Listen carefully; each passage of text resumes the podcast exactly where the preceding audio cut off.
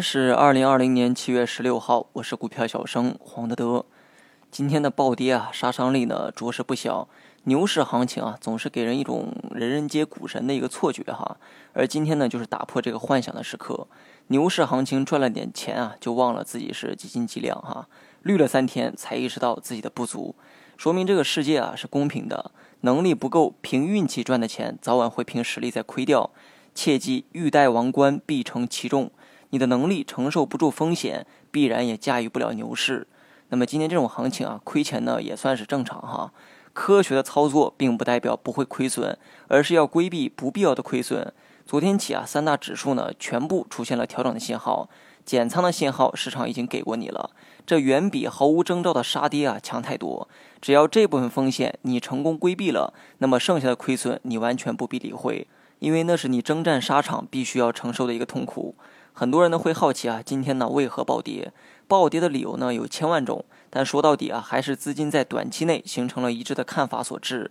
消息面的利空啊，大致有两个，一个是中芯国际上市引发的抽血效应，市值高达六千多亿的科技股啊，无疑是个巨无霸。那么再加上科创板上市头几天呢没有涨跌停的限制，这也意味着上市首日就会出现天量换手。如果在主板上市的话，一个涨停板啊就能把绝大部分资金呢拒之门外。但没有了涨停板，就是充分厮杀的结果。超大的盘子加上激烈的多空博弈，中芯国际全天创出了近四百八十亿的成交额，而整个半导体板块全天成交额才一千三百多亿。一只明星股啊抽掉了科技股的血，连锁反应下也影响到了整个市场的情绪。那么另一则消息啊是关于白酒板块的。今天啊整个白酒呢逼近跌停，一方面被抽走的资金啊大概率呢会从白酒等消费股中离开。因为这类股啊，前期的涨幅啊比较高。另一面呢，可能跟人民日报旗下的一篇文章有关。文章这个内容啊，我就不细讲了。标题呢叫做“变味的茅台谁在买单”。看这个标题啊，估计呢也能对内容哈猜出个大概。文章主张的观点为：酒是用来喝的，不是用来炒的，更不是用来腐的。如果你问我哈，今后的白酒行情会终结吗？我的答案哈是否定的。只要楼市不崩盘，中国白酒我认为也很难崩盘。